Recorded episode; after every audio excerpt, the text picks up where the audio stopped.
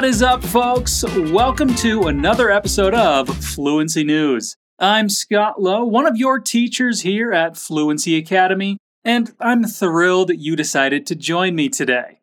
We're going to cover some of the most relevant stories of the week, and we might pop in some Portuguese from time to time to clarify or explain some things that might deserve a little more attention. Before we get started, let me just remind you that, as always, you can find the transcript of this episode and all of our sources in the description, or by going to our content portal, fluencytv.com. We're going to start today's episode with eerily similar stories from two very distinct parts of the world. Oil spills are threatening nature in both South America and in Thailand. A burst pipeline in Ecuador caused an oil spill within a protected area of the country's Amazon rainforest. The Environment Ministry said that the pipeline operator will face legal consequences. Heavy rains caused landslides and rockfalls at the end of last week, leading to the rupture of a crude oil transport pipeline in the Piedra Fina area. The incident took place on Friday at the border between the provinces of Napo and Sucumbios on this 485 kilometer pipeline, which crosses four provinces and is operated by the private company OCP, Oleoducto de Crudos Pesados. The affected zone spans some 21,000 square meters, most of them within the protected zone of the Cayambe Coca National Park, which is inhabited by the western mountain coati, a relative of raccoons, red brocket deer, bird species including the Andean cock of the rock, and various amphibians. According to the government, the landslide affected four infrastructure pipes, which transport 160,000 barrels of crude a day from oil wells deep in the jungle. Operator OCP Ecuador said it has stopped pumping crude and begun cleanup. The company that runs the pipeline said it had contracted three specialist companies to carry out cleaning and remediation work.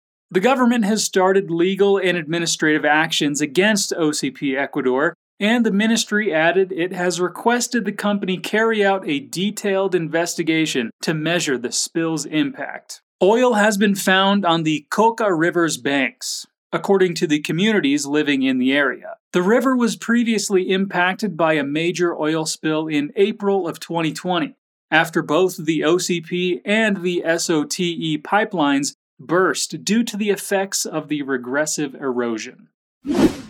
A palavra spill significa derramar, entornar.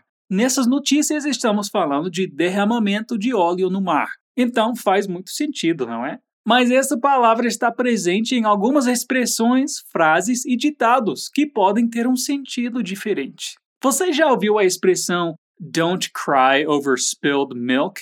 Em português, nós temos um ditado que é bem parecido que é não adianta chorar pelo leite derramado, ou não chore pelo leite derramado. A tradução é literal, mas o significado, a moral, é que não faz sentido se lamentar por coisas que não podem ser alteradas. Don't cry over spilled milk. Existem duas outras expressões que também usam a palavra spill, mas que não podem ser traduzidas literalmente para fazer sentido. São spill the beans e spill the tea. Spill the beans é literalmente derrame os feijões, mas o sentido é de contar tudo, não guardar segredos. Spill the beans. E spill the tea tem o mesmo sentido, mas é uma expressão mais recente, muito usada no sentido de compartilhar uma fofoca, uma novidade bem interessante. Spill the tea. A little earlier this month, an oil spill happened in another country in South America, Peru. The Peruvian government has described the January 15th spill as the largest ecological disaster in recent years. The spill occurred on the same day that unusually powerful wave action, driven by the volcanic eruption and tsunami event in Tonga, struck the coast of Peru. At the time of the incident, the tanker Mare Doricum was unloading a shipment of Brazilian crude oil at the La Pampilla refinery, just off Peru's coast, when a quantity of the cargo was released. The spill has coated miles of beaches near the nation's capital, as well as the shore of an environmentally sensitive marine reserve and a seabird sanctuary. According to Environment Minister Ruben Ramirez, the Peruvian government now believes that the spill released nearly 12,000 barrels of oil into the sea, up from an initial estimate of 6,000 barrels. The ministry estimates that about one third of the total has been recovered in cleanup efforts so far. A judge in Peru has barred four oil executives from leaving the country for 18 months, as authorities investigate the gigantic oil spill. The crude oil spill constitutes a sudden and of significant impact event against the coastal marine ecosystem of a high biological diversity and a high risk for public health, the Peruvian government said in a statement last Sunday. In Thailand, the governor of a province declared a state emergency after an oil slick washed up on a sand beach. Some 20 to 50 tons of oil are estimated to have leaked into the Gulf of Thailand from an undersea hose used to load tankers at an offshore mooring point owned by the Star Petroleum Refining Company. The leak was stopped within hours, the company said, but efforts to keep an oil slick from reaching the Mae Rempung beach in Rayong province, southeast of Bangkok, were unsuccessful. A major part of the slick remains at sea, and there are concerns it may hit Koh Samet, a popular tourist island that's just beginning to recover from the coronavirus pandemic slump, along with the rest of the country. Aircraft have been dropping chemicals to disperse the oil and deploying floating booms to trap it so that it can be skimmed from the surface and removed. Some 200 Navy personnel and 150 people from Star Petroleum were helping in the cleanup, with equipment to absorb and skim the oil, while two backhoes dug a trench to capture the incoming oil. The Thai chapter of the environmental action group Greenpeace said the spill was the second involving Star Petroleum after an incident in 1997. It issued a statement demanding that the oil company show clear accountability for the accident, pay for the cleanup, and issue a complete report on the economic, social, and environmental impacts of the spill. Authorities are now rushing to prevent the oil spill from damaging fragile corals after officials said the leak was drifting toward more coastal areas. Minister of Natural Resources and the Environment, Varawut Silpa Archa, said it was crucial to try to prevent the main mass of oil from reaching the shore at Ao Prao, a small bay on Koh Samet, which is a popular resort island. If the oil reached inside this area, it could impact the beach and cause heavy damage to the shallow water corals, Varawut said. Nessa notícia, nós falamos mais de oil slick do que de oil spill, como foi na primeira. A principal diferença entre oil spill e oil slick é a forma de dispersão das duas. Oil spill é um derramamento de óleo. Então pense em uma mangueira escoando óleo. Quando falamos de oil slick, estamos falando em uma mancha de óleo, uma fatia de óleo na superfície do mar. Oil slicks são causadas por oil spills. Mas no dia a dia você pode usar qualquer uma dessas definições para falar sobre o derramamento de óleo ou manchas de óleo. Jeez, how sad and concerning is that? Three countries dealing with different oil spills that are threatening the environment and the lives of so many.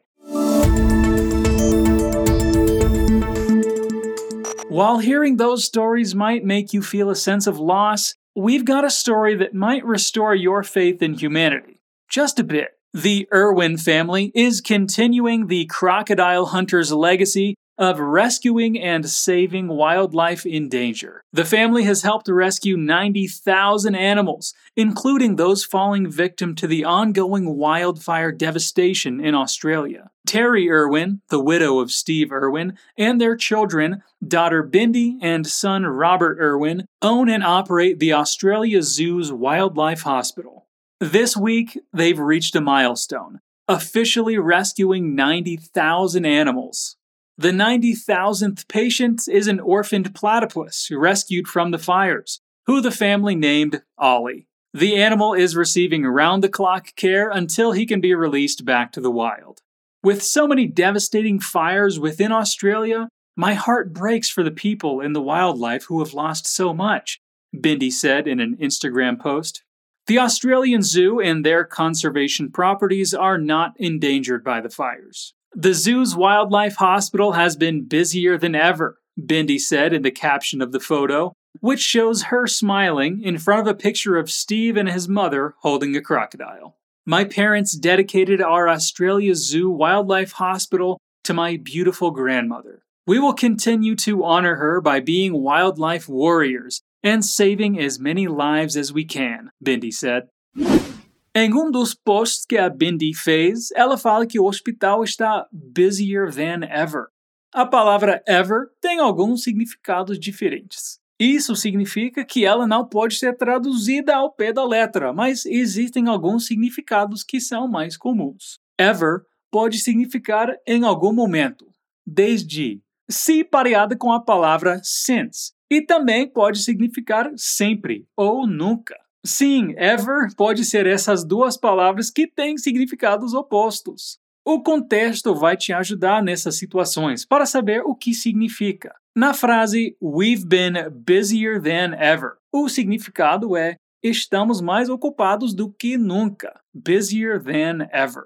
Na frase He was ever helpful, o significado é ele sempre ajudou. O contato frequente com o idioma vai te ajudar a pegar o sentido dessa palavra sem nem perceber.